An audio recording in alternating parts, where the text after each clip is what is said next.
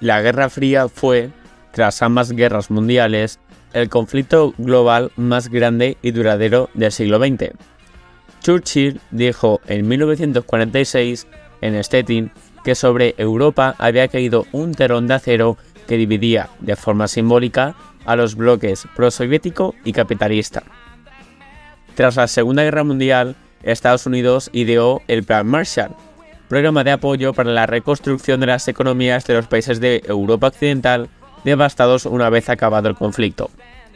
El plan fue anunciado en 1947 por el entonces secretario de Estado de los Estados Unidos, George Marshall. El objetivo principal del plan era ayudar a Europa a recuperarse económicamente, evitar que cayera en manos del comunismo. El plan proporcionó ayuda financiera y material a los países europeos afectados por la guerra, y se considera uno de los mayores éxitos de la política exterior estadounidense. No solo los países contendientes de la guerra se vieron beneficiados por el plan, también España recibió un pellizco de esa ayuda.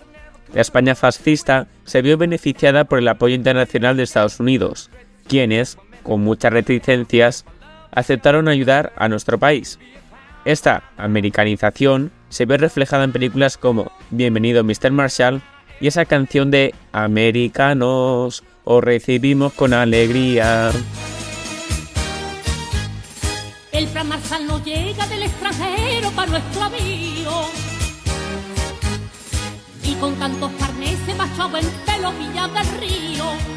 Traerán divisa pa' quien podéis, mejor corría. Y medias y camisa pa' las mositas más presumidas. ¡Ay, ay, americano! Vienen a España guapos y sanos. ¡Viva el tronío!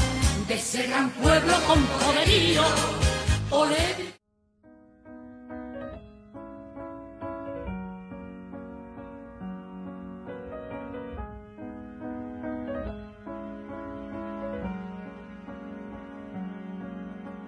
La Guerra Fría atravesó diferentes hitos que enfrentaron ambos bandos.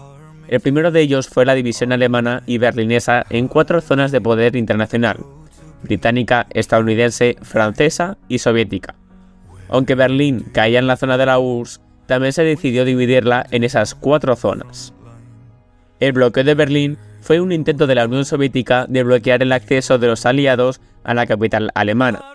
El bloqueo duró 11 meses en los que la Unión Soviética cerró las fronteras que compartían Reino Unido y Estados Unidos con la URSS en el territorio alemán ocupado.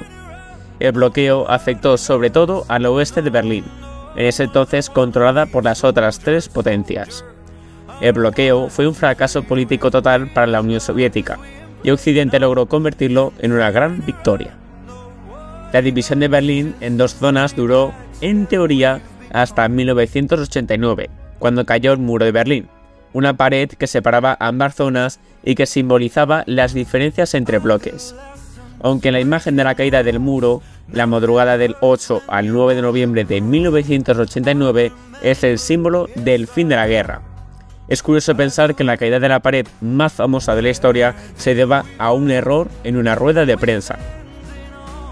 El funcionario del Partido Socialista Unificado de Alemania, Gunther Schabowski, respondió que la ley para la unificación entraría en vigor inmediatamente, ahora mismo, según él, cuando quería decir que entraría en vigor pronto.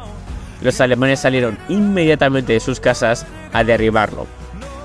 Aún hoy existen diferencias en la ciudad alemana.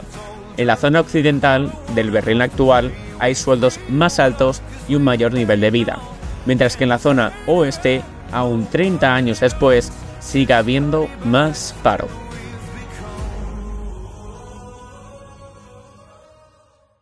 Good morning, Vietnam. No, esto no es una prueba de micro, esto es rock and roll. A rock and rollear desde el Mekong a Da Da Da Nang. Soy yo, suena película de Elvis Presley. Viva Da Nang. Otro de los mayores acontecimientos de la Guerra Fría fue la Guerra de Vietnam, un conflicto bélico que tuvo lugar en Vietnam, Laos y Camboya entre 1955 y 75. La guerra se dio entre el gobierno de Vietnam del Sur, apoyado por Estados Unidos y otros países anticomunistas, y el gobierno comunista de Vietnam del Norte. La guerra comenzó como una lucha contra el colonialismo francés y se intensificó después de que los Estados Unidos se involucraran en la década de 1960. La guerra terminó con la victoria del norte y la reunificación de Vietnam bajo el gobierno comunista. La guerra de Vietnam fue un conflicto controvertido que dividió a la sociedad estadounidense. Muchos norteamericanos se opusieron a la guerra y participaron en protestas masivas. La guerra también tuvo un gran impacto en Vietnam y en la región en general. Se estima que murieron entre 1,5 y 3,5 millones de personas durante el conflicto. Además, la guerra dejó un legado duradero de daño ambiental y social. Aún hoy en día la sociedad de Estados Unidos está marcada culturalmente por el conflicto. Varias películas como Good Morning Vietnam o Forrest Gump transcurren durante esta guerra. Un episodio de series como Friends, donde uno de los personajes le pregunta a otro de mayor edad si combatió en Vietnam. Vietnam del Norte y Vietnam del Sur se unificaron formalmente el 2 de julio de 1976 como la República Socialista de Vietnam bajo el gobierno comunista de línea dura. La Guerra de Corea fue un conflicto bélico que tuvo lugar en la península de Corea entre 1950 y 53. La guerra se dio entre Corea del Norte, apoyada por China y la Unión Soviética, y Corea del Sur, apoyada por los Estados Unidos y otros países anticomunistas. Al igual que pasaba en Vietnam, la guerra comenzó después de que Corea del Norte invadiera Corea del Sur en un intento de unificar la península bajo el gobierno comunista. La guerra fue destructiva y dejó un legado duradero de daño ambiental y social. Se estima que murieron entre 2,5 y 3,5 millones de personas. En conclusión, el conflicto era una especie de tira y afloja entre ambas repúblicas separadas hoy en día por el paralelo 38 norte, Aún hoy, la República Popular de Corea del Norte, bajo la dictadura de Kim Jong-un, considera que Corea del Sur es parte de su territorio. La crisis de los misiles de Cuba fue un conflicto entre Estados Unidos, la Unión Soviética y Cuba que tuvo lugar en 1962. La crisis se inició con el descubrimiento de rampas de misiles soviéticos en Cuba y se extendió hasta el anuncio de su desmantelamiento y traslado por parte de la URSS. La crisis fue uno de los momentos más tensos de la Guerra Fría y estuvo a punto de desencadenar una guerra nuclear. La crisis comenzó cuando Estados Unidos descubrió que la Unión Soviética estaba instalando misiles nucleares en Cuba. Estados Unidos exigió la Unión Soviética retirara los misiles y bloqueó la isla para evitar que se entregaran más suministros soviéticos. La Unión Soviética respondió enviando barcos con suministros y armas a Cuba, lo que llevó a una confrontación naval entre Estados Unidos y la URSS. Tras varios días de tensión, la Unión Soviética acordó retirar los misiles nucleares a cambio de que los Estados Unidos prometieran no invadir Cuba y retiraran sus propios misiles nucleares de Turquía.